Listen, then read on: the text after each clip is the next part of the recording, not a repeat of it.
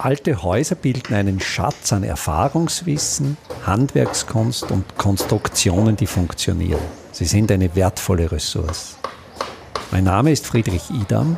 Ich bin Spezialist für historische Bauten und das ist mein Podcast. Simone Zopf, Instrumentenbauerin und Musikwissenschaftlerin. Simone Zopf vereinigt beide Disziplinen, das Theoretische und das Handwerkliche. Simone, du bist ja in beiden Disziplinen auf die Idee, auf das Vorhandensein von Proportionen gestoßen. Wie ist der Prozess bei dir abgelaufen, dass sich die Erkenntnisse aus diesen beiden Fachdisziplinen miteinander verknüpft haben oder vielleicht sogar immer mehr noch miteinander verknüpfen?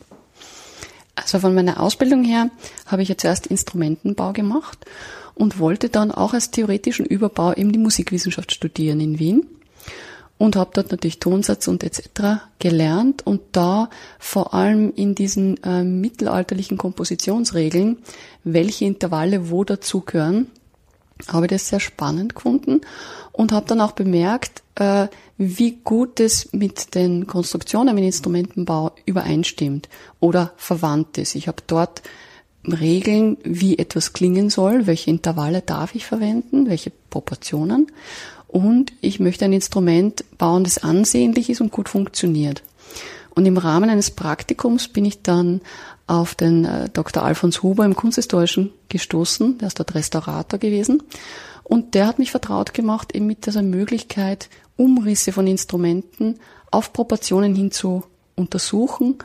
Ja, und der hat da einen Keim gelegt für eine lange, lange Entwicklung von sehr, sehr spannenden Erkenntnissen, die ich noch immer betreibe. Weil, weil letztlich sind es ja so auf den ersten Blick sehr unterschiedliche Dinge. Wenn ich jetzt an das gebaute Instrument denke, da ist es ja etwas räumlich, äh, real Vorhandenes, ein, ein angreifbarer räumlicher Körper, wo jetzt die Breite in einem ganz bestimmten äh, Verhältnis zur Länge steht. Oder ich glaube, es geht natürlich auch um, um die dritte Dimension, mhm. um, um, die, um, um die Dicke äh, des Instruments. Und dann im, im anderen Bereich, in der Musiktheorie, in der Komposition, bei den Intervallen, da hat sich ja auch im, da geht es um den Klang, da geht es um etwas äh, sehr, sehr immaterielles, aber mhm. wenn du jetzt ein Intervall beschreibst, diese, diese Intervalle unterliegen ja keinen fixen Regeln, die, oder sie unterliegen schon fixen Regeln, aber Regeln, die sich im Lauf der Zeit ändern. Also wenn ich mhm. zum Beispiel an, an die äh, Pythagoreik denke und dann an die wohltemperierte Stimmung, dann sind ja die Intervalle, so jetzt ja jetzt, das klingt jetzt recht wissend, aber natürlich, du bist die Musikwissenschaftlerin. Also tatsächlich äh, unser Geschmack äh, von Musik oder was wir als wohlklingend und was als dissonant wahrnehmen, hat sich natürlich stark geändert über die ähm, Epochen und äh, ist im Prinzip immer toleranter geworden, könnte man sagen.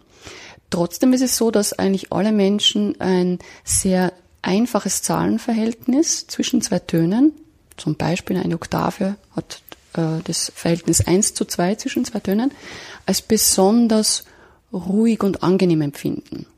Und die meisten Menschen werden hingegen eine Sekunde oder eine Septim mit einem viel komplizierteren Zahlenverhältnis als dissonant äh, wahrnehmen. Und das sind also jetzt Gegebenheiten, die eigentlich international und überzeitlich sind. Und es stimmt natürlich, dass ein Instrument, ein Ding, drei Dimensionen hat und Musik was ja total Ätherisches ist. Aber sie hängen natürlich zusammen über die Wellenlänge von Tönen. Und die sind wiederum halt auch Physik, ja. Bewegung in der Luft und die haben einen bestimmten Abstand zueinander. Und das hat man sich halt vorgestellt, äh, könnte man in ein Instrument hineinbauen. Und es sollte natürlich auch dann schön ausschauen. Das ist natürlich ein schwieriger Begriff, was ist schön, aber zu allen Zeiten hat man versucht, ihn ein bisschen festzumachen und etwas schön anzuschauen, das etwas schön klingendes ist verwandt. Aber so gerade in der, in der klassischen Proportionslehre wird ja versucht, Schönheit über ganz bestimmte Proportionen zu definieren. Mhm. Also wenn man sich jetzt zum Beispiel äh, die, die Bildhauerkunst äh, der Renaissance, die mhm. ansieht, die auf dem Boden der, der griechisch-römischen Antike fußt, äh, da gibt's ja zum Beispiel jetzt diesen acht Kopflängen-Kanon. Mhm. Äh, und, und da sind wir ja letztlich wieder bei etwas sehr Einfachen. Genau. Du hast ja. einerseits, und, und auf dieses Thema möchte ich ja dann noch, noch tiefer eingehen. Aber was mich vorerst einmal interessiert, du hast vorher angesprochen, das physikalische Phänomen mhm. der Schallwelle, dass sich ja der Schall kugelförmig ausbreitet, dass es letztlich eben auch diese räumliche Dimension mhm. der Proportion gibt. Und jetzt gibt's aber, und, und das finde ich eben das Spannende, von dir genannt, einerseits diese einfachen Proportionen, die wir ja im, im gebauten System genauso kennen, eben das Quadrat mhm.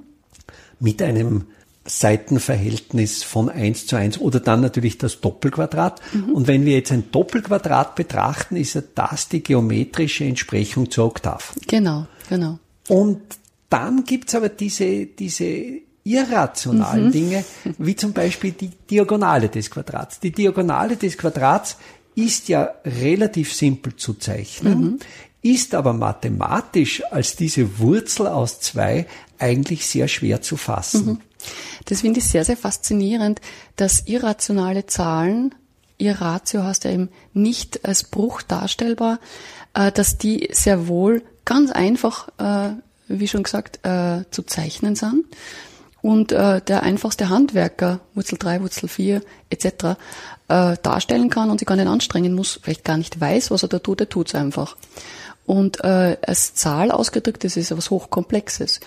Und diese äh, Verbindungen oder denken wir auch an den goldenen Schnitt, ebenfalls ein, eine irrationale Zahl, das macht das Ganze natürlich sehr spannend.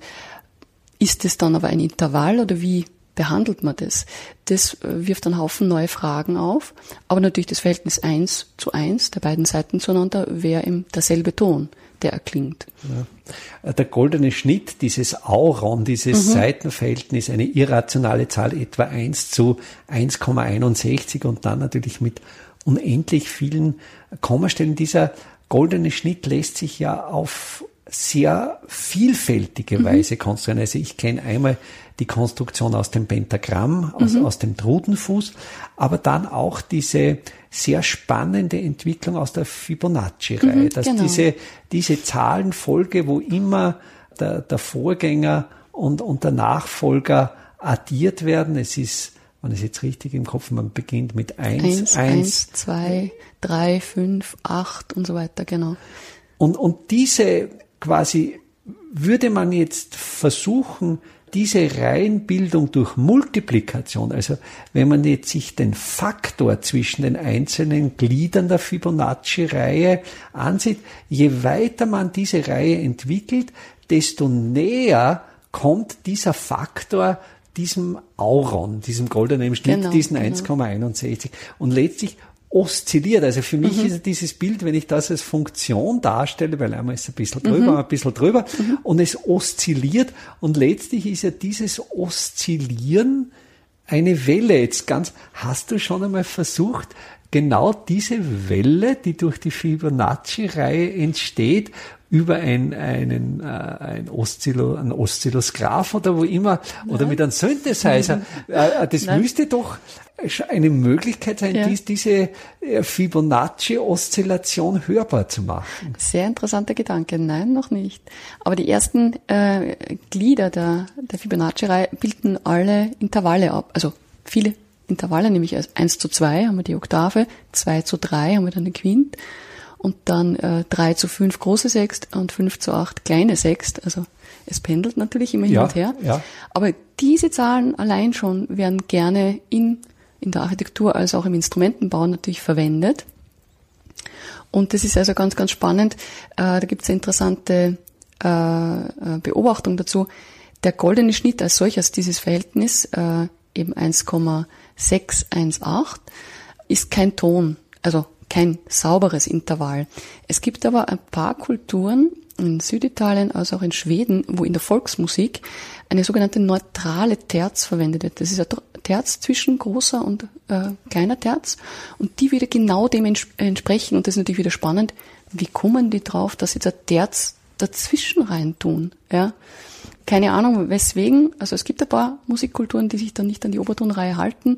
Und dieses Intervall, das klingt natürlich dann viel ähm, rauer, auch interessanter. Und die verwenden das dann. Aber man kann ja mit an Sicherheit grenzender Wahrscheinlichkeit davon ausgehen, dass diesen Volkssängerinnen und Volkssängern ja die Mathematik der, der Fibonacci-Reihe, man kann sie ja auch bilden aus dem äh, Cosinus von 72 mhm. Grad, ja völlig unbekannt ist. Und das Faszinierende mhm. ist, die kommen wirklich emotional oder, genau, oder, oder aus, durch Gelerntes, das wissen wir natürlich jetzt nicht. Äh, oder ist es äh, etwas Gehirnphysiologisches? Also da gibt's viele offene Fragen, wo man einfach jetzt vielleicht nur bemerken kann, aha, viele Menschen machen etwas nach oder eine bevorzugen Töne. Wir wählen nicht irgendwelche Töne aus, sondern bestimmte Töne. Und es gibt ja sogar die Vermutung, dass die Sprachentwicklung vielleicht sogar eher über das, eine Art von Singen gestartet ist. Das finde ich sehr, sehr spannend. Wenn man Kinder beobachtet, dann ähm, beginnen sie eher zu singen als zu sprechen äh, zu Beginn. Und das finde ich eben sehr, sehr interessant. Wieso teilen wir das alle? Ist es jetzt ein, ein Grundprinzip irgendeiner Ordnung, äh, das uns einfach äh, nahe liegt? Man kennt ja auch die Fibonacci-Reihe und äh, auch den goldenen Schnitt, im Wachstum von Pflanzen, von Tieren, Zellkulturen. Also ich denke jetzt an den Seestern. Der, der Zum Seestern Beispiel, ja. mit seiner letztlich genau. Fünfecksform genau. ist ja der eine gewachsene genau. Fibonacci-Reihe. Genau, oder auch, kennt man auch von äh, den Rosen, die ja fünf, ursprünglich fünf Blätter haben. Jede weite, weitere Baustufe folgt der Fibonacci-Reihe. Das heißt, also jede Zunahme der Blütenblätter muss diesem System folgen. Man kennt diese Spiralstrukturen in äh, Sonnenblumen, äh, Brokkoli oder gibt's ja ganz vieles. Ja. Und ähm, das ist ein Romanesco. Ja, genau, Romanesco, nicht der ja. Brokkoli ist es, danke, ja. ja. Und das ist natürlich ein sehr schöner Gedanke, äh, der, glaube ich, ähm, äh, eine gewisse Eingebundenheit in die Umgebung auch darstellt, nämlich wir sind ein Teil von etwas, das einer prinzipiellen Ordnung folgt, das einfach nicht pures Chaos ist, sondern in sich eine Ordnung trägt. Und ich glaube, dass den Menschen äh, das sehr viel Beruhigung oder auch Sicherheit gegeben hat äh, und auch ein, ein, ein wirklich ein Enlightenment, wenn ich auf so eine Ordnung draufkomme. Also wenn ich jetzt feststelle, ah, die Töne, die hängen so zusammen und wenn ich die Seite genau halb so kurz mache, dann ist der Ton doppelt so hoch. Also diese Erkenntnis äh, des äh, Pythagoras, das war bahnbrechend und hat unglaublich viel bewirkt. An, angeblich, also du sprichst jetzt dieses Monochord mhm. an, diese, diese eine, eine Seite, Seite, die, die schwingt. Und ich habe gelesen, man kann nach dem Gehör mhm. exakter teilen ja. als nach Augen. Was ja, ganz genau. Also unser äh, äh, Hörsinn ist der genaueste Sinn, den wir haben und auch der früheste, der sich entwickelt und auch der letzte, der geht. Es gibt ja auch die Tradition, äh, Sterbenden noch was ins Ohr zu flüstern. Ja. Und dieses Bewusstsein, dass es ein sehr genauer und präziser Sinn ist, der, den kann man überprüfen, indem man ähm, mit einem beweglichen Steg die genaue Mitte der Seite einstellen lässt. Ich kann schon ganz gut schätzen, aber es wird halt ein paar Millimeter auf und ab sein. Im Gehör ist es punktgenau auf einen halben Millimeter, auf einer Strecke vielleicht von einem Meter, ja. werde ich genau die exakte Mitte tonlich einstellen bei einer gespannten Seite. Ja, ja, ja. Das ist faszinierend. Ja, ja ich komme aus der Architektur und für mich war natürlich genau so dieser Zugang äh, zu den Proportionen, die Fragestellung, warum empfinden wir etwas schön? Warum empfinden wir ein Gebäude wohlproportioniert? Mhm. Was ist dieser, dies, dieser Geist, der mhm. da dahinter steckt? Und warum ist das in der Architektur zurzeit kein Thema mehr. Also ich denke, in der Musik wäre es, oder vielleicht bin ich da jetzt schlecht informiert, aber würde man in der Musik auf die Intervalle, auf diese wohlvertrauten Intervalle verzichten. Es wird natürlich gibt's äh, Musik, natürlich gibt's Musik, gibt's, wo, wo ja. das, aber die ist natürlich schwer zugänglich. Richtig, ja. Das ist eine ganz interessante Beobachtung und ich habe mir jetzt gerade äh, vor, äh, also vorzustellen versucht, wie moderne Architektur klingt. Und ich habe jetzt mal den Verdacht, die klingt auch so, wie manche moderne Komposition klingt. Und äh, da kommen wir auch schon zum Punkt, ähm, unser Sehsinn ist, glaube ich, ein bisschen toleranter als unser Hörsinn. Das hat damit zu tun, dass die Hörbahnen gleich zu Beginn im Gehirn äh, am Stammhirn vorbeigehen und dadurch also einen unmittelbaren Impuls in uns auslösen. Unmittelbar eben Angst, Freude, ähm, alles Mögliche auslösen können. Während der Sehsinn ein bisschen eine andere Bahn nimmt und äh, diese sehr urtümliche Lage des äh, Hörnervs oder die Kreuzungen, die sich da ergeben, scheint halt eine andere Ebene in uns anzu anzusprechen. Ich glaube, dass man beim Sehsinn, ja, man kann sich auch fürchterlich über irgendetwas aufregen, aber Musik erzeugt so unmittelbar ein Gefühl und kann ihm absolute Glückseligkeit hervorrufen oder absolute Ablehnung, Angst, Wut. Ja. Mir fällt da äh, ein Zweizeiler von Wilhelm Busch ein. Musik als störend wird empfunden, besonders wenn mit Lärm verbunden. Genau. das bringt mich aber auch äh, zu etwas anderem. Es darf scheinbar auch nicht nur Wohlklang geben. Also man könnte sagen, ja, wunderbar, Oktaven, Quinten, alles super, glatt und so weiter. Und das gab es ja auch. Es gab ja Vorschriften im Mittelalter für die Kirchenmusik, äh, bevorzugt solche Intervalle zu verwenden. Das wird dann auch ein bisschen fad. Und dann hat man halt Konferenzen abgehalten, was man denn schon dazu tun darf. Und zum Beispiel die Terz war eine Zeit lang noch nicht so ein wohlklingendes Intervall. Völlig unverständlich aus unserer heutigen Perspektive. Und es gibt aber noch einen Punkt, dass jetzt das Instrument, äh, das jetzt den Ton erzeugt, ähm, vom Instrumentenbauer, vom Musiker schon so eingestellt wird, dass möglichst wohlklingend ist. Aber halt nicht nur. Wir brauchen auch ein bisschen Geräusch dazu. Wir brauchen auch ein bisschen Percussion. Also ich denke da jetzt an, an, die Naturtrompeten. Also mhm. dass, dass zum Beispiel die, die Barocktrompete, mhm.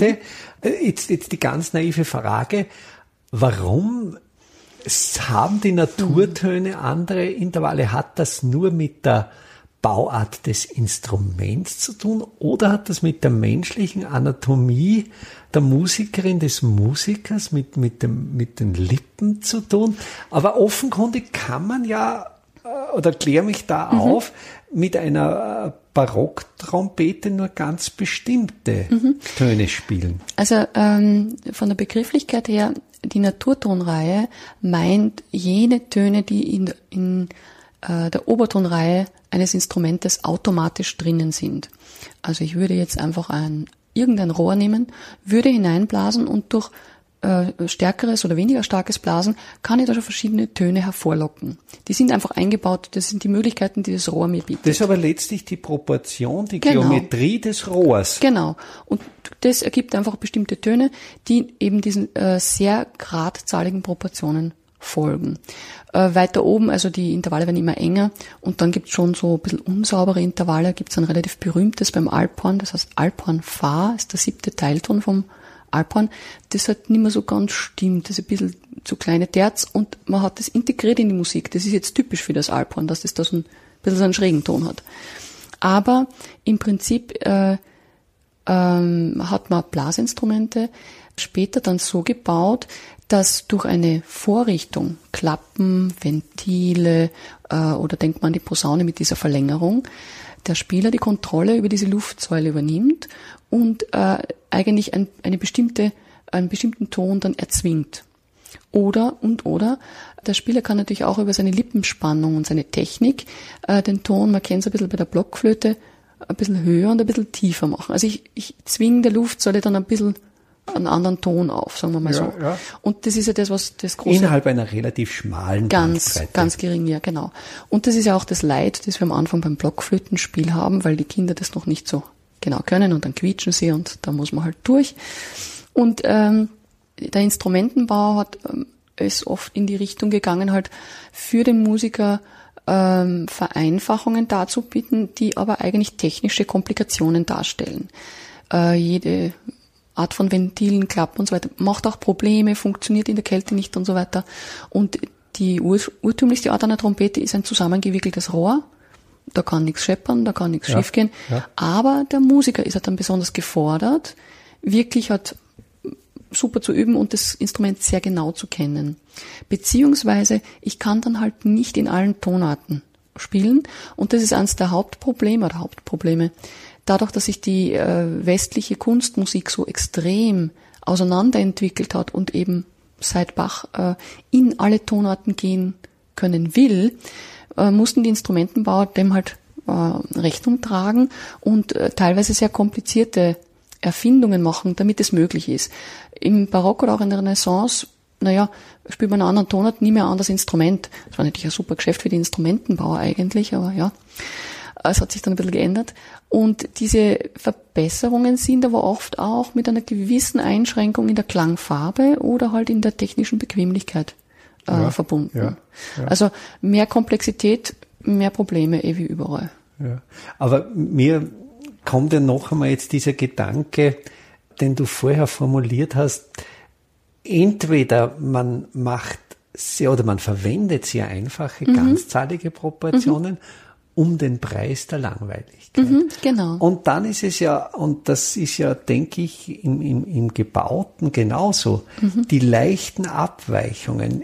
Ich äh, habe ja auch schon einen Podcast über Ungenauigkeit. Mhm wie genau kann Ungenauigkeit sein? Mhm. Oder, oder äh, wie weit kann ich von der Genauigkeit abweichen, mhm. dass es noch gut ist, möglicherweise mhm. sogar besser wird? Mhm. Und wo ist, ist der Punkt mhm. der Schlamperei? Mhm. Und ich Ganz denke, spannend. dass auch bei, bei den, also bei den gehörten Dimensionen eindeutig, also wenn mhm. ein Ton leicht schräg ist, macht es spannend. Mhm. Es ist es so, ja. Und ich glaube auch zum Beispiel, ich habe einen Podcast auch eben über diesen rechten Winkel. Mhm. Äh, wie viel Abweichung vom rechten Winkel ist gut? Mhm. Und äh, wie, wie ist das jetzt äh, bei den Instrumenten? Wenn du jetzt ein Instrument baust, ich gehe natürlich davon aus, du, du baust es so exakt wie möglich, aber es ist ja nichts Schlechtes oder es ist umgekehrt. Ich denke sogar die Qualität der Handarbeit der Faktor, der dann einem Instrument einen individuellen Charakter gibt. Und wie sind da so deine Erfahrungen? Wie viel Abweichung von einer Proportion macht dann das Instrument möglicherweise sogar noch interessanter? Ja, also das ist ein ganz, ganz spannendes Feld. Äh, da fallen mir ganz viele Sachen ein. Eine Bemerkung zuvor noch. Eine ganze Musikgattung äh, hat sich benannt nach der Abweichung vom gerade gerechneten Ton, nämlich der Blues. Die Blue Note ist eine, eine Note, die nicht genau unserer westlichen Skala entspricht und bringt die Würze äh, hinein. Und im Instrumentenbau ist es auch so, dass äh, die, die Perfektion für sich alleine stehend hast nur gar nichts. Ja. Und äh, gerade zum Beispiel im Geigenbau lobt man ja die alten italienischen Geigen so. Tja, und ähm, hat die auch versucht nachzubauen und baut die jetzt schon seit 200 Jahren nach. Und da gab es eine ganze Industrie äh, in Frankreich äh, um 1800 herum, wo eben diese Perfektion wirklich äh, ganz oberstes Diktum war. Und damit es möglichst genau ist, hat man spezielle Formen gemacht, damit jedes Instrument ganz gleich ausschaut. Und wenn man diese Instrumente anschaut, haben die nominell dieselbe Umrissform wie jetzt das italienische Vorbild. Aber es schaut auch fad aus, ja. Es ist im Zug gleich. Es fehlt etwas, was wir als Handschrift, Schmiss, Flüssigkeit auch in den Linienführungen. Also rein jetzt von der Optik. Rein von, der Optik, Optik. genau. Und vom Klang, ja. Wie, wie sind diese Instrumente klanglich? Naja, das ist jetzt wieder schwierig zu sagen, weil äh, der Klang und äh, was was man dafür bezahlt, was es wert ist, wie viel Art man reinsteckt, sind ja zwar verschiedene Paar Schuhe, aber ja, na, also eigentlich ist es nicht genau das. Und da gibt es ein interessantes äh, Experiment, das wir mal durchgeführt haben. Wir haben ein altes, äh, eine alte Viola da Gamba, ein Streichinstrument aus einer ganz wichtigen Sammlung vermessen können und drei Schüler haben es nachgebaut und haben sich bemüht, möglichst genau exakt nachzubauen. Und dann kam der Besitzer wieder und hat äh, die drei Instrumente mit dem Original verglichen. Und das waren sehr gute Schüler. Und das Instrument, das am schlampigsten, vor allem innerlich schlampig war, weil auch das Vorbild eigentlich nicht so exakt war, hat dem Original am ähnlichsten geklungen und nicht die perfekt gearbeiteten Kopien. Das habe ich wirklich bemerkenswert gefunden. Ja. Wir brauchen scheinbar auch eine, also eine gewisse ähm, wissende Ungenauigkeit. Was darf ich mal erlauben und was nicht? Bestimmte Dinge sind absolut. Die Füße, Füßchen von einem Steg müssen perfekt passen, sonst funktioniert die Tonübertragung nicht. Ja. ja, ja. Aber ich vergleiche es mal mit der Malerei. Es entsteht ein völlig anderer Eindruck, ob ich jetzt eine Skizze von Michelangelo anschaue oder ein pointillistisches Bild. Jo, eh. Ja, aber Michelangelo wird, wird wegen diesem Fluss in seinen Linien halt bewundert. Ja. ja. Ja. Und ich kann auch versuchen, das selber in winzigen Strichen nachzuempfinden. Es wird nicht das Gleiche sein. Es ist nicht der Fluss. Nein. Es ist nicht der Fluss. Mir ist jetzt ein, ein Detail eingefallen, korrigiere mich, wenn ich mhm. da jetzt ganz falsch liege, aber es ist ja auch so, dass die Instrumente, die zwar von außen, ich denke jetzt an eine Violine oder, oder eine, eine Bratsche, ist jetzt völlig mhm. egal, die sehen ja von außen symmetrisch aus. Mhm. Aber es sind ja da Seiten aufgespannt mit unterschiedlichen Spannungen. Mhm. Und hat das Konsequenzen aufs Innere? Sind die eigentlich, ist ja jetzt die Decke asymmetrisch? Also da gibt es ganz Spannendes, äh, und zwar äh, die Streichinstrumente zumindest sind von Haus aus innerlich asymmetrisch. Und zwar deshalb, weil sie auf der einen Seite, äh, auf der Bassseite, haben sie einen sogenannten Bassbalken und auf der gegenüberliegenden Seite statt einem zweiten Balken ist ein kleines Stückchen Holz, meistens rund, zwischen den beiden Platten eingespannt, eingeklemmt. Das kann man auch verschieben. Und das ist der Stimmstock. In den romanischen Sprachen heißt er auch äh, Anima, also Seele weil der einfach eine wesentliche äh, tonliche Verbesserung auch gebracht hat und äh, den Boden dann gleich direkt anregt. Das heißt, durch diese beiden Teile, die ja sehr simpel sind, das eine ist ein Leistel, das andere ist ein kleines Stöckchen, das dazwischen geklemmt wird, ist äh, das Instrument schon asymmetrisch. Es gab aber auch noch äh, akustische Untersuchungen, wo ein Geigenbauer völlig idente äh, äh, Geigen gebaut hat und äh, bei dem einen absichtlich den Boden in seinen Stärken ein bisschen asymmetrisch gemacht hat. Weil man sieht in den alten Instrumenten immer wieder, entweder aus Ungenauigkeit oder aus Vorsatz, dickere und dünnere Zonen. Und es hat sich herausgestellt, dass der asymmetrische Boden äh, auf jeden Fall in der Abstrahlungscharakteristik, das heißt, welche Töne abgestrahlt werden und was wirklich an unser Ohr dringt, weil ein Teil löscht sich aus, das äh, besser diese, diese Interferenz. Ganz genau. Diese, genau. Und es hat sich herausgestellt, dass wir eben gerade diese äh, Asymmetrie brauchen, um äh, in den ähm, äh, tieferen und mittleren Frequenzen eine bessere Tonübertragung zu haben. Das heißt, absolute Symmetrie ist nicht gut und das bringt mich auf einen weiteren Gedanken. Äh, es gibt da sehr spannende Untersuchungen über den Herzrhythmus. Ein gesundes Herz schlägt rhythmisch, aber nicht perfekt rhythmisch. Und eine leichte Variabilität des, des äh, Herzrhythmus über den Tag gesehen ist ein Zeichen von Gesundheit. Und eins, das quasi wie eine Maschine schlägt, ist krank. Und das habe ich ganz spannend gefunden. Also ich, ich denke ja an, an diese äh, frühen Schlagzeugcomputer oh, ja. der 1980er. Oh nein, die, ja. Die ja äh, genau. exakt geschlagen.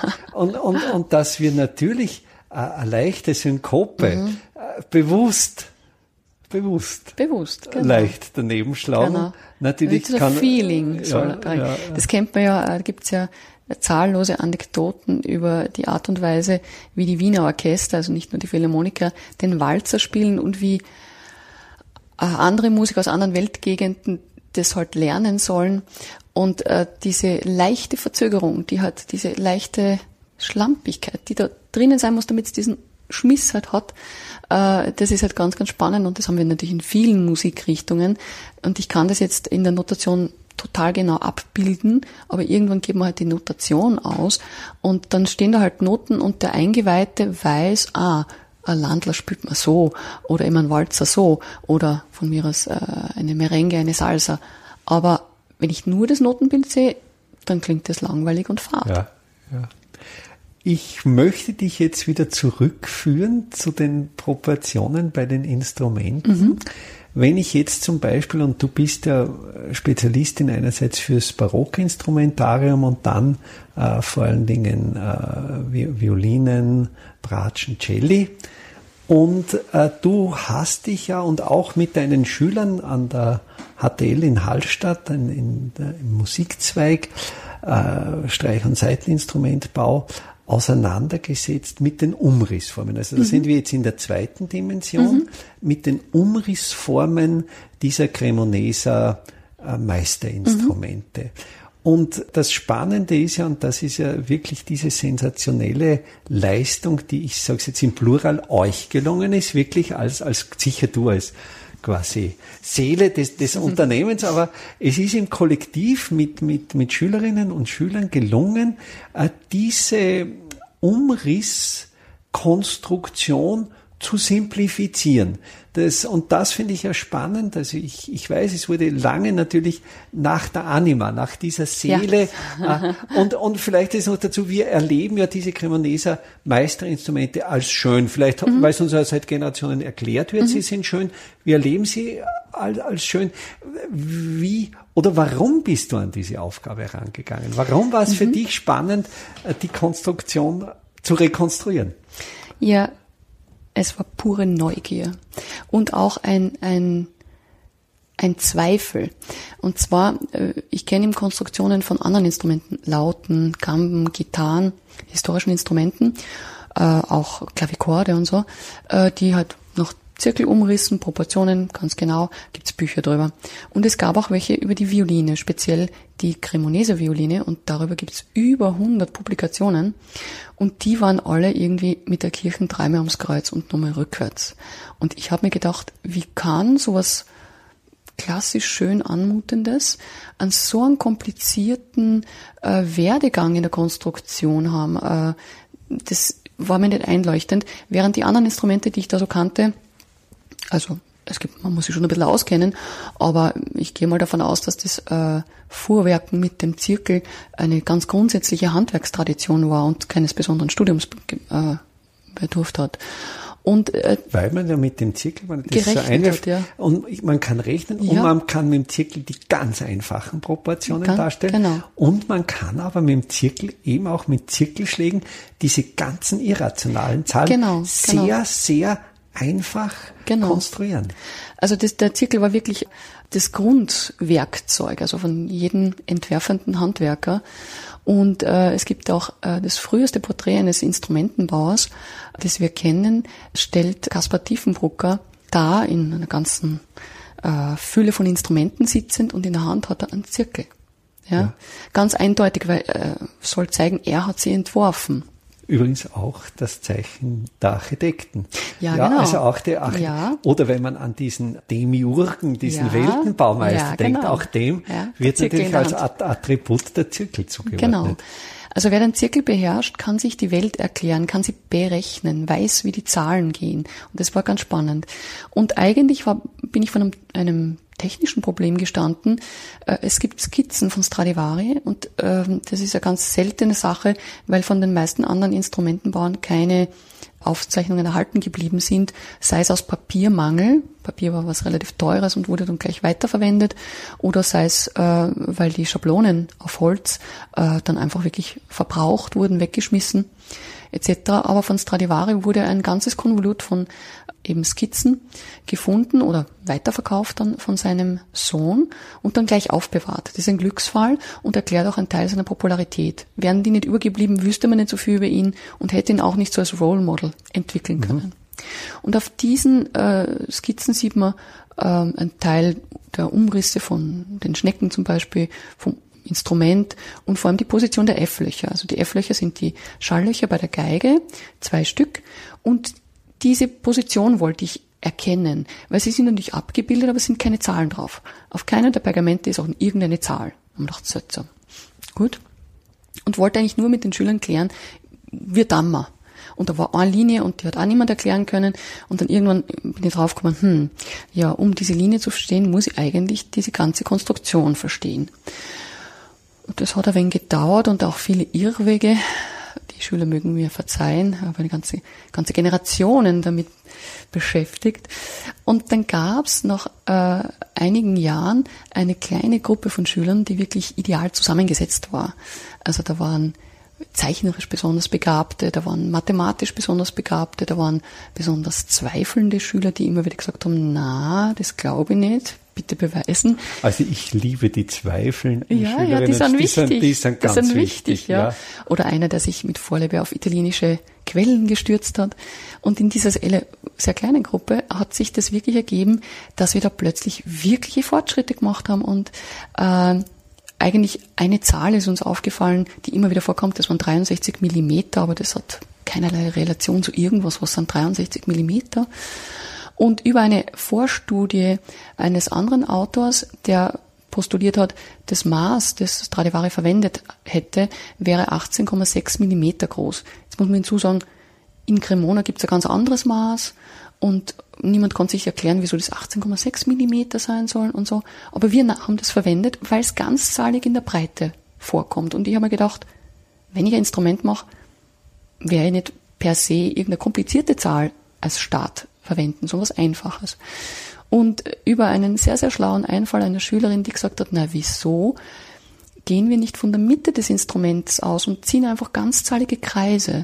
Also man könnte sich das vorstellen wie den Nabel des Instruments und Kreise Aber letztlich entwickeln wie sich, sich die der, Schallwellen ja, ausbreiten. genau, ganz genau. Und tatsächlich nehme ich also jetzt äh, die Länge und Breite der Geige, mache die Mitte und trage da meine ganzzahligen Kreise in diesem Maß auf. Innerhalb kürzester Zeit haben wir plötzlich verstanden, alle Konstruktionspunkte, die wir brauchen, alle Radien, die wir brauchen, sind da. Nämlich ganzzahlig oder höchstens eineinhalbzahlig oder sowas. Ja. Und ich habe nächtelang nicht schlafen können, weil mir gedacht habe, das gibt's nicht. Das muss doch schon jemand mal aufgefallen sein. Und es war aber nicht so. Und erst viel später haben wir dann herausgefunden, dass die 18,6 sehr wohl schon da sind, aber ganz woanders, nämlich in Rom. Es ist die römische Onzia, ein Architektenmaß. Äh, quasi, ich stelle es mir vor, als Ingenieursmaß, das einfach in ganz Italien üblich war, sobald ich eine technisch ingenieurshafte Konstruktion plane, habe ich dieses Maß verwendet. Jetzt muss ich nachfragen, 18,6 Millimeter. Millimeter. Ein Zollmaß, ein sehr kleines. Ja. Also mein Daumen. Äh, mich, mich würde jetzt nämlich interessieren, äh, wie oft das in 30 Zentimetern, weil das römische Fuß, dieser Pedes mhm. Imperialis, der ist ja in dieser etwa 30 mhm. Zentimeter Liga, mhm. dann müsste das etwa 20 also, Mal. Die, die Rechnung geht etwas anders und zwar stammt dieses Maß von der römischen Kolumna, von der Säule ab. Mhm. Und in der Säule sind zwölf Handspannen, Palma drinnen. Keine ja, Füße, ja, sondern ja, Palma. Palma und in der Palma sind wiederum zwölf Onzia, zwölf Daumen drinnen. Also Handspanne ist aber lang auch nicht verstanden, immer mir gedacht, meine Hand, ja. so die Hand, der Handteller. Aber in Wirklichkeit ist ja einfach die Spanne kleiner Finger bis zum Daumen gemeint. Und da sind zwölf solche Daumen eben drinnen und das ergibt dann 18,6 Millimeter und ist gut dokumentiert. Der äh, Vatikanische Dom zum Beispiel ist noch mit dieser Einheit geplant und viele, viele andere Gebäude und auch andere technische Gerätschaften. Und das dürfte ein Architekten-Ingenieursmaß sein. Da, da, sind wir bei, bei einem weiteren quasi Basisthema der Proportionen, weil die Proportion an sich ist ja abstrakt. Mhm. Die ist ja nur ein Verhältnis mhm. zweier völlig abstrakten, mhm. das können Irgendwas. Lichtjahre, Parsec, was immer mhm. sein. Und dann wird die Proportion erst zum Leben erweckt mhm. durch das Maß. Mhm. Und da sind wir in einer ja meiner Meinung nach sehr, sehr spannenden Wissenschaft der Metrologie, mhm. der Wissenschaft von den Maßen und Zahlen. Und da habe ich auch etwas sehr Interessantes erfahren, dass bereits äh, die prähistorischen Langhäuser, also mhm. unserer Vorfahren, die im Neolithikum sesshaft wurden, erstens auf einem Quadratraster errichtet wurden und diese Rasterpunkte einen Modul und, und, diese Grundzahl nennen wir in der Proportionslehre den Modul äh, Größenordnung 1,20 Meter Modul. Und das mhm. ist wieder das Vierfache des Fußes. Mhm. Und dieser Fuß, diese 30 Zentimeter, der bei uns fußt auf dem römischen Pedes Imperialis, mhm. aber auch in, in anderen Kulturen, zum Beispiel im japanischen, äh, das Shaku, mhm. äh, in, in, dieser, in dieser Liga ist, dass es offenkundig, und das ist ja nicht so abwegig, eine Maßableitung vom menschlichen Körper gibt. Ganz eindeutig. Und es ist ja irgendwie klar, wenn ich jetzt in, im Holzschupfen stehe und mir jetzt irgendwas rausglaube, dann schätze ich ja auch, wie lang ist denn das ungefähr. Und da kann man schätzen mit der Handspanne, ich kann natürlich mit meiner Elle schätzen, ich kann natürlich auch mit dem Schritt oder mit dem Fuß äh, schätzen, ja. Also, dass sich das auf den Menschen bezieht, ist irgendwie sehr, auf was soll man sonst beziehen? Wir haben nicht immer lineal eingesteckt und früher schon gar nicht. Das gefällt mir eigentlich sehr gut. Und zum anderen sind wir auch nicht einfach irgendwie in der Welt, sondern wir sind in einer bestimmten Welt, die bestimmte Zahlen hervorruft. Ja, dass also der Mondzyklus 28 Tage hat und unsere Woche sieben Tage, würde, stell es mir jetzt mal vor, in einem anderen Sonnensystem halt anders sein. Aber diese Zahlen und auch ihre Bewertung, weil eine Zahl ist ja nicht nur eine Zahl, sondern hat auch eine Bewertung, einen Wert dahinter, eine Geschichte. Und diese Ebene ist ja noch einmal spannender, weil ich kann natürlich sagen, ja, da sind jetzt, äh, der Tisch ist jetzt fünf Füße lang. Aber wenn den Tisch sieben Füße lang mache und gleichzeitig ist es vielleicht der Tisch für die Klostergemeinschaft oder ich mache zwölf Schritte lang, ja, dann beziehe ich mich ja auf die, vielleicht auf die zwölf Apostel, ja, mhm, mhm und auf mhm. zwölf Monate etc. Da gibt es ja so viel, was dahinter steckt. Und ich sehe das alles als eben Versuche anzuknüpfen, die natürlich stark auch mit Religion verbunden sind. Religio. Ich verknüpfe mich wieder wohin wohin möchte ich mit dem verknüpfen? Ich möchte mich irgendwie an der Welt anmachen. Ich möchte verstehen, wie sie funktioniert. Ich möchte wissen, wann ist das Jahr rum und wann ist das Monat aus, etc. Und das Aber da verbindet man schon eine quasi kosmische ja, Ebene. Ja, wir, wir, wir haben ja. einerseits diese kosmische ja. Dimension, wie unser Planet um die Sonne kreist, genau. wie der Trabant unsere mhm. Erde umkreist. Also das ist mhm. wirklich diese kosmische genau. Dimension. Und dann sind wir aber in dieser anthropomorphen Dimension, mhm. wo wir ein, einfach wieder den Menschen als, mhm. als Maßstab nehmen. Mhm. Und das verknüpfen wir mhm. offenkundig über die Zahl. Und in dieser Verknüpfung gibt's dann Zahlen, die überall auftreten. Das sind dann mehr oder weniger die, die wir als besonders empfinden. Besonders oder ähm, die einfach, man kann es wenn man den gesamten Kontext beiseite räumen möchte und sagt, ich möchte mich nicht auf Religion beziehen, dann sind es halt einfach die Zahlen, die häufig genannt werden oder in Märchen und Sagen vorkommen. Es sind immer sieben irgendwas, zwölf. Ja, es sind nicht siebeneinhalb und es sind nicht dreieinhalb, ja. Also, abgesehen, kann jetzt da jetzt nicht dreieinhalb Zwerge hinstellen. Aber es ist meistens eben eine, wirklich eine, eine Bedeutung damit verknüpft. Und die Zahl zwölf, die auch im in den zwölf Monaten vorkommt und die Zahl sieben, die jetzt in, durch die Tagesstruktur gegeben ist, man hat schon öfters versucht, was anderes äh, draus zu machen. Man denkt an die französische Revolution, die wollte alles metrisch, dezimal machen. Ja? ja. Da hat man ja versucht, äh, ich glaube eine Zehn-Tageswoche, aber das haben sie sehr schnell wieder aufgegeben. Also es gibt schon auch, da weiß man natürlich nicht, wie gewohnt ist man und könnte man mit den zehn Tagen die, zurückkommen. Die, diese Frage wollte ich dir ja stellen, die ja. Gewohnheit.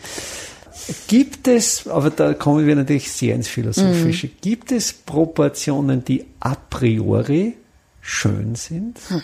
Sind es die kosmischen? Hm.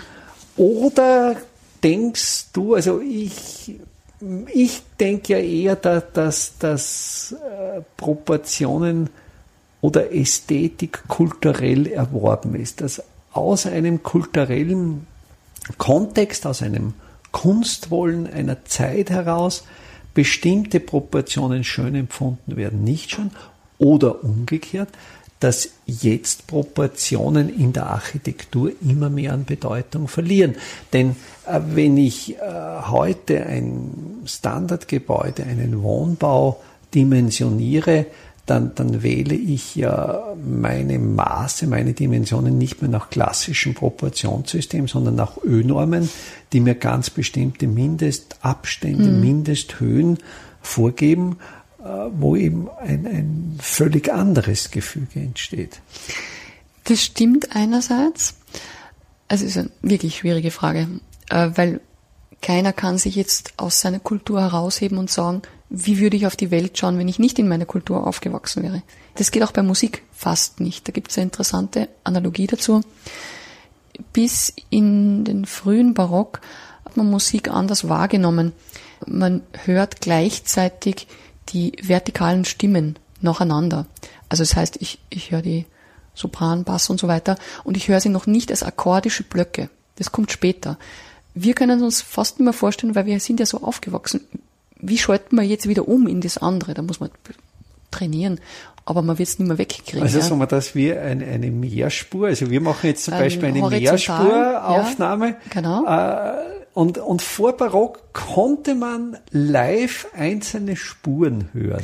Genau, also die Kompositionen sind auch so, gerade bei den Gesangskompositionen fällt das sehr stark auf. Da geht es weniger um das jetzt, was jetzt in der Sekunde X gleichzeitig zu hören ist, nämlich der Akkord, sondern wie jede Stimme für sich voranschreitet, aber auch mit den anderen gemeinsam korrespondiert.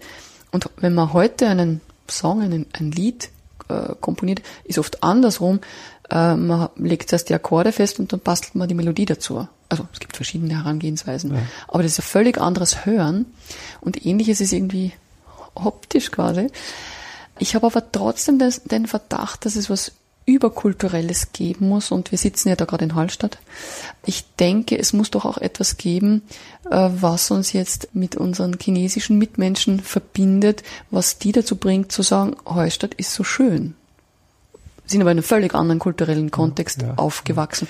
Warum empfinden Sie das schön? Ja? Also dem Vernehmen nach ist es das Wasser und der Berg. Mhm. Also offenkundig äh, ist die, das chinesische Schriftzeichen für Landschaft eine Kombination aus den Radikalen äh, für Wasser, Wasser und Berg. Und, Berg. und mhm. hier ist diese wildromantische Landschaft, entspricht offenkundig der chinesischen idealtypischen mhm. Landschaft. Also das mit äh, Wasser und Berg habe ich auch schon aber, gehört. Aber, jetzt, aber warum, ja. Zwischenfrage, Warum gefällt offenkundig Asiaten die westliche Musik besser mhm. als uns die Peking-Oper? Ja, das ist eine hervorragende Frage. Das haben wir schon oft gefragt. Man braucht ja nur in Wien auf die Hochschule gehen und äh, äh, ich würde sagen, weiß ich jetzt nicht, aber ein großer Anteil der Studierenden dort ist aus dem asiatischen Raum und äh, ist da wirklich auf aller, allerhöchstem Niveau, muss man auch sagen. Ich weiß es nicht. Ja. Also diese Faszination für die westliche Hochkultur ist wirklich ein, mir eigentlich ein Rätsel, weil sie haben eine eigene, jahrtausendelange Hochkultur ja. mit entsprechender. Ja. Aber ich denke, dass es wahrscheinlich die Faszination der Mehrstimmigkeit ist, weil natürlich im Prinzip äh, die klassisch äh, japanische und auch äh, chinesische äh, Musik äh, jetzt keine Mehrstimmigkeit kennt, wie wir sie haben, sondern halt äh, die die Melodie und dazu schon einzelne Begleitung, aber nicht sehr komplex. Und äh, diese Mehrstimmigkeit, die wir kennen, ist wirklich eine Sonderentwicklung der westlichen europäischen Hochkultur. Es gibt natürlich woanders auch Mehrstimmigkeiten, aber diese spezielle Ort hat viele Dinge dann hervorgebracht, Notensystem und so weiter. Das dürfte einfach eine besondere Faszination haben, ist aber auch von besonderer Komplexität. Wobei indische Ragas sind genauso komplex, aber die haben sich halt in die Rhythmik vertieft, während bei uns das in die Mehrstimmigkeit, genau. Ja. Äh, mir, mir fällt jetzt da ad hoc ein, die traditionelle japanische Architektur mhm. mit ihren relativ einfachen mhm. Rastergrundrissen, mhm. wo wir letztlich wieder von der Tatami-Matte mhm. ausgehen, mit der Proportion 1 zu 2, die mhm. quasi die Oktave äh, ist. Die materiell, ja. die materialisierte Oktave ja, ist. Genau. Und dass die Räume dann immer ein Mehrfaches dieser Diese der Tatami-Matte mhm. darstellen, und wie sehr diese traditionelle japanische Architektur zu Beginn des 20. Jahrhunderts die europäische Moderne mhm. beeinflusst hat. Also auch die Musik. Der, der mhm. Bauhausstil mhm. hat sich sehr stark mhm. fußend auf dieser modularen, mhm. eigentlich auf sehr einfachen Grundproportionen mhm.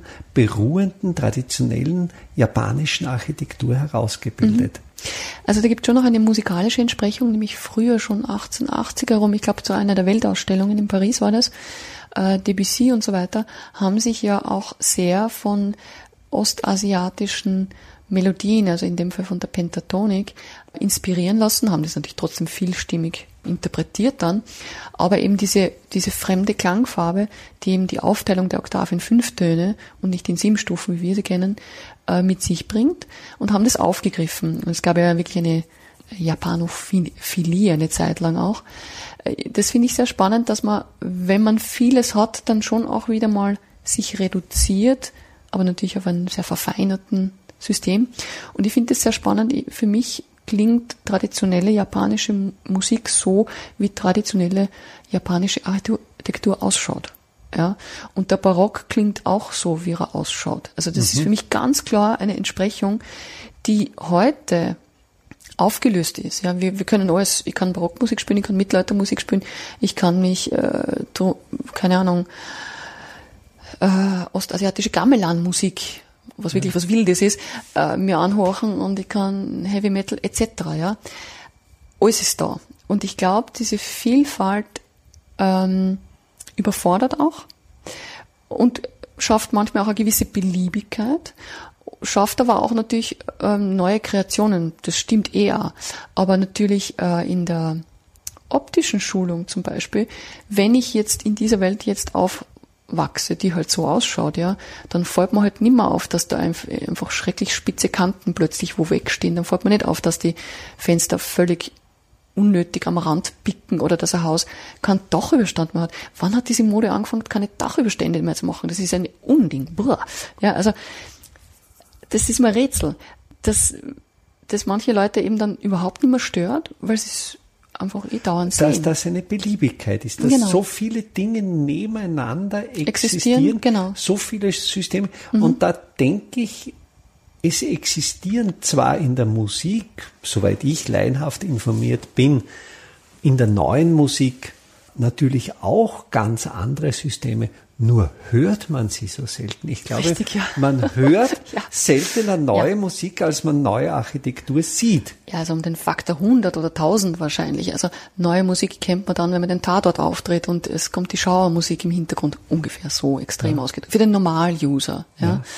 Aber der Durchschnittsmensch ist ständig mit moderner Architektur äh, konfrontiert. Und ähm, das ist also eine ganz andere Auswirkung. Und ich rede da nicht nur von Architektur, ich rede auch von den Möbeln, von der Innenarchitektur, von der Gestaltung von Objekten einfach. Und da ist es jetzt natürlich die Frage, ist es jetzt kulturell bedingt, aber es gibt auch sehr große Unterschiede. Es gibt Leute, die haben trotzdem noch immer ein ausgeprägtes Empfinden für proportioniertes und nicht proportioniertes und es gibt eine größere Menge, der ist es vielleicht egal. Das kann ich jetzt zahlenmäßig nicht belegen. Aber in der Musik, und ich glaube eben durch diese Unmittelbarkeit, die Musik hat, kann man dann nicht ganz so beliebig äh, die Proportionen verwenden, sondern da sind wir mehr an eine Ordnung, ich weiß es nicht genau, gebunden vielleicht. Mir, mir fällt wieder ein, zu Beginn unseres Gesprächs hast du quasi erwähnt, dass unsere Musik Sinn im Stammchen. Mhm. Das ist ja eigentlich uns, genau, uns, ja. unser Reptiliengehirn. Ja, das genau. ist ja noch ganz der, der ganz archaische ja, genau, Kern. Genau. Und, und vielleicht ist man in diesem archaischen Kern nicht so leicht konditionierbar. Mhm, das könnte sein, ja. Und ich, ich denke mir auch manchmal, wenn ich mir alte Möbelstücke anschaue, wo ich dann denke, ja, die sind wohl proportioniert. Mhm, genau und dann nachmesse und dann sehe, das sind ja tatsächlich, also es gibt in der äh, architektonischen Proportionslehre diese zwölf Orthogone, mhm. wo eben eins zu Wurzel zwei, eins zu Wurzel drei, der goldene Schnitt und, und verschiedene Zwischenproportionen, äh, die wir zumindest noch bis ins 19. Mhm. Jahrhundert, bis zum Historismus galt mhm. dieser Diese Kanon. Kanon. Genau. Und die Jetzt bin ich, du hast vorher gesprochen von entwerfenden Handwerkerinnen mhm. und Handwerkern, die mit dem Zirkel mhm. gearbeitet haben, aber wir sitzen hier in einem Raum mit einem äh, sogenannten bäuerlichen Kasten aus dem 19. Jahrhundert. Ich bin mir jetzt nicht sicher, ob der Tischler, der das gefertigt hat, hier wirklich mit dem Zirkel gearbeitet hat, ob er sich nicht oft einfach nach dem Material gerichtet hat und manche Dinge nach Augenmaß, nach Gespür, aber er war oder sie war möglicherweise im kulturellen Kontext so eingebettet, Mhm, genau. dass nur das, das richtig sein konnte, ja. Also das versuche den Schülern auch immer zu erklären, dass in einer Umgebung, wo ein größerer Anteil der Objekte, Häuser, Türen, Kutschen etc. einem bestimmten Maßsystem folgt, ja, man wahrscheinlich gar nicht auf die Idee kommt, was anderes zu machen, ja, und oder auch ausgelacht worden wäre, wenn jetzt der, der, der, der Lehrling das Stockerl halt niedriger als üblich macht, was dann den Proportionen nicht mehr entspricht, dann wird wahrscheinlich jemand gesagt, na, wie schaut denn das aus? Das kannst du jetzt nicht tun, das kehrt, kehrt nicht so. Für mich ist das auch mit der Gesellschaftsordnung auch kongruent im Sinne von, es war auch klar, welchem Stand du darstellst, welche Regeln zu befolgen waren. Es war ja auch sehr eingeteilt, ja auch sozial. Es gab eine gewisse Durchmischung und Bewegung und nicht so viel. Das heißt, äh, was zu tun ist und was nicht zu tun ist, äh, war, glaube ich, in einem unglaublich äh, höheren Maß bestimmt, dass wir uns das heute noch vorstellen können. Ja? Ein bisschen kennt man es noch bei den Kindern. Wenn Kinder anfangen zu zeichnen, gibt es oft verschiedene Kommentare oder da gibt's oder gab's Pädagogen, Pädagoginnen, die dann sagen, aber ein Pferd ist doch nicht grün. Das ist dann in grün malen und so. Also da wird auch immer noch ein bisschen eingegriffen oder eben nicht mehr. Das heißt, wir haben da eine, eine, wir nehmen unsere Umgebung auf, wir beobachten die, wir, wir machen sie nach. Und dann gibt's einzelne Individuen, die machen was anderes und auch es kann sich was entwickeln. Aber wie stark die Umgebung auf uns wirkt und wir deswegen etwas schön, angenehm, wo- wohlproportioniert finden und wie sehr wir es einfach aus Habitus machen, weil der Meister hat gesagt, das ist ja so und deswegen mache ich es auch so. Das ist natürlich, wir waren nicht dabei, wir haben keine Aufzeichnungen, ganz, ganz schwer äh, nachzuvollziehen und ich habe da auch immer intensive Diskussionen mit den Instrumentenbaukollegen, die dann sagen, na ja, mit dem Zirkeln, mit dem Zirkeln, der vielleicht hat einfach nur Kurven gemacht und die war schön. Vielleicht. Aber in ganz, ganz vielen nachvollzogenen Konstruktionen ergeben sich ganzzahlige Radien zum Beispiel, die können nicht zufällig sein, die kann ich nicht per Aug wählen. Ich kann eine Kurve freihand gestalten, das ist schön, natürlich kann ich das, ja. Aber dass dann wirklich die einzelnen Radien und vor allem die Einstechpunkte der Radien, die auch noch auf einem bestimmten Abstand, zu einem bestimmten weiteren Abstand liegen, das ist jenseits jeder äh, Wahrscheinlichkeitsrechnung, dass das zufällig ist. Und es gibt ja schon äh, Texte aus der, aus der Antike, wenn ich an Vitruv Genau, äh, denke, genau. wo er ja sehr genau diese, diese Konstruktionsprozesse beschreibt. Also es war zumindest nachvoll, nachvollziehbar über, über diese vitruvianischen Texte, dass es in der, in der römischen Kultur äh, eine Standardtechnik war. Mir ist jetzt noch ein Beispiel eingefallen, wo es bei den Proportionen für mich mehr oder weniger noch etwas sehr Kanonisches gibt und das sind die Papierformate. Wir sind ja eigentlich durch die DIN-Formate, durch diese DIN-Reihe, wo ja Länge zu Breite genau im Verhältnis 1 zu Wurzel 2 steht, sehr geprägt. Also wir, wir sind wirklich von DIN-Formaten umgeben und mir geht so, wenn ich dann zufällig einen US-Letter oder einen alten Bogen sehe, dass mir das Papierformat noch komisch vorkommt. Also da ist Genau, möglicherweise die, Ja. da ist noch diese Prägung vorhanden. Genau. Ja, das ist ja ganz spannend. Äh, Da gibt es auch eben die Ausnahmen mit diesen Quartheften, das ein anderes Format ist. Äh, Also äh, diese ist ja ganz spannend von der Buchdruckerei beziehungsweise zur Malerei äh, und zum Design einer Seite. Da gibt es auch etliche Angaben, wie denn eine Seite zu gestalten ist, also historische äh, Anleitungen aus der äh, aus dem Beginn des Buchdruckers. Also diese Satzspiegel, wo tue ich was hin? Und das ist alles proportioniert und ausgerechnet, damit es ihm angenehm ausschaut. Und ähm, es hat sich jetzt wieder gebessert, aber eine Zeit lang gab es eine Tendenz in Magazinen, so komplettes Chaos über die Se- Seite zu streuen, wenn man besonders hip und modern sein wollte. Nur es war einfach unglaublich schwierig zu lesen. Das ist nicht zum Lesen. Genau. Ja. Und irritierend und so. Und äh, also es wird immer experimentiert, aber die Gestaltung ist meiner Meinung nach in den letzten Jahren wieder ins ruhigere und klassischere zurückgegangen für die Lesbarkeit. Aber es überall, wo gestaltet wird, ist eine Idee dahinter. Sie kann halt schiefgehen oder wenig gut durchdacht sein, aber auch diese Proportionierungen waren ja auch als Vorzeichnungen unter den Gemälden. Durch Röntgen kann man das ja feststellen, dass ja auch bei den keine Ahnung, Mona Lisa etc., dass wir da Vorzeichnungen haben, wo jetzt genau was hinkommt. Und zusätzlich ist es oft mit Bedeutung aufgeladen. Ja. Es gibt äh, das Auge hat so eine Tendenz, äh, nach einem Art goldenen Schnittraster ein Bild zu erfassen, abzutasten. Und wenn ich natürlich eine wichtige Botschaft habe, dann ist es ganz gut, wenn ich in einer dieser Rasterpunkte den Blutstropfen oder whatever ja, unterbringe. Ja, ja. Ob das jetzt angelernt ist oder natürlich vorhanden, wissen wir natürlich nicht. Aber dass wir auf Rot hinschauen, das ist was Biologisches, würde ich jetzt mal behaupten, was einfach Rot ist Blut und da sollte man informiert sein. Also es gibt immer auch eine biologische Komponente, es gibt eine kulturelle und das Ganze ist extrem vielschichtig und auch oft schwer auseinander zu glauben und ich muss auch oft aufpassen, dass ich mich da in der Begeisterung für die Proportionen und Zahlen dann nicht vielleicht verrenne. Aber in so vielen Punkten gibt es dann wieder Bestätigungen. Also ich finde das ganz, ganz faszinierend, wie rhythmisch durchdacht unser Leben eigentlich ist. Und da könnte man jetzt ganz philosophisch werden und sagen, ja, was ist denn Rhythmus? Und sind nicht auch die Atome einfach nur ein Rhythmus? Ja, also eine Bewegung in einer bestimmten Art und Weise. Also da gibt es ganz viele Ideen dazu. Und das ist so spannend, dass wir da vom Allergrößten dem Kosmos zum Allerkleinsten, wir wissen noch gar nicht, was das Allerkleinste ist, aber sagen wir mal die Atomebene, wir immer mit Bewegung und einer Proportion der Bewegung zueinander zu tun haben. Und auch in der Quantenphysik genau. letztlich ja. ja Proportionen, das sind genau. ja letztlich auch Intervalle. Ganz genau, ganz genau. Man könnte äh, überhaupt sagen, die ganze Welt ist Klang, ja und mal wohlklingender, mal weniger. Und unsere Welt beginnt ja angeblich ja mit dem Urknall. Der war wahrscheinlich relativ laut, aber es war ein Klang, ja.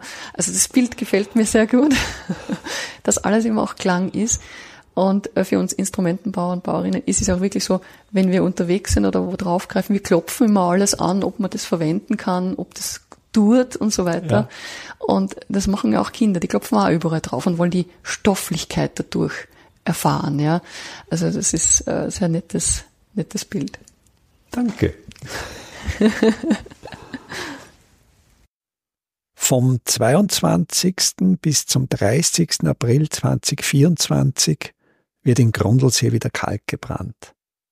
Im Ortsteil Gössel in der Nähe des Doplitzsees steht ein alter Kalkofen, der bereits instand gesetzt ist und wieder in Betrieb genommen werden soll. Bei diesem Workshop können Sie lernen, wie ein Ofen richtig befüllt wird, vor allen Dingen wie ein Trockengewölbe aufgesetzt wird, um den Ofen auch befeuern zu können. Wir suchen aber auch Leute, die bereit sind, die eine oder andere Schicht, ja, sogar eine Nachtschicht, diesen Ofen zu befeuern. Die Teilnahme an diesem Workshop ist kostenlos. Alle Anmeldeinformationen, die Anmeldelinks finden Sie auf meiner Website www.idam.at unter dem Menüpunkt Veranstaltungen.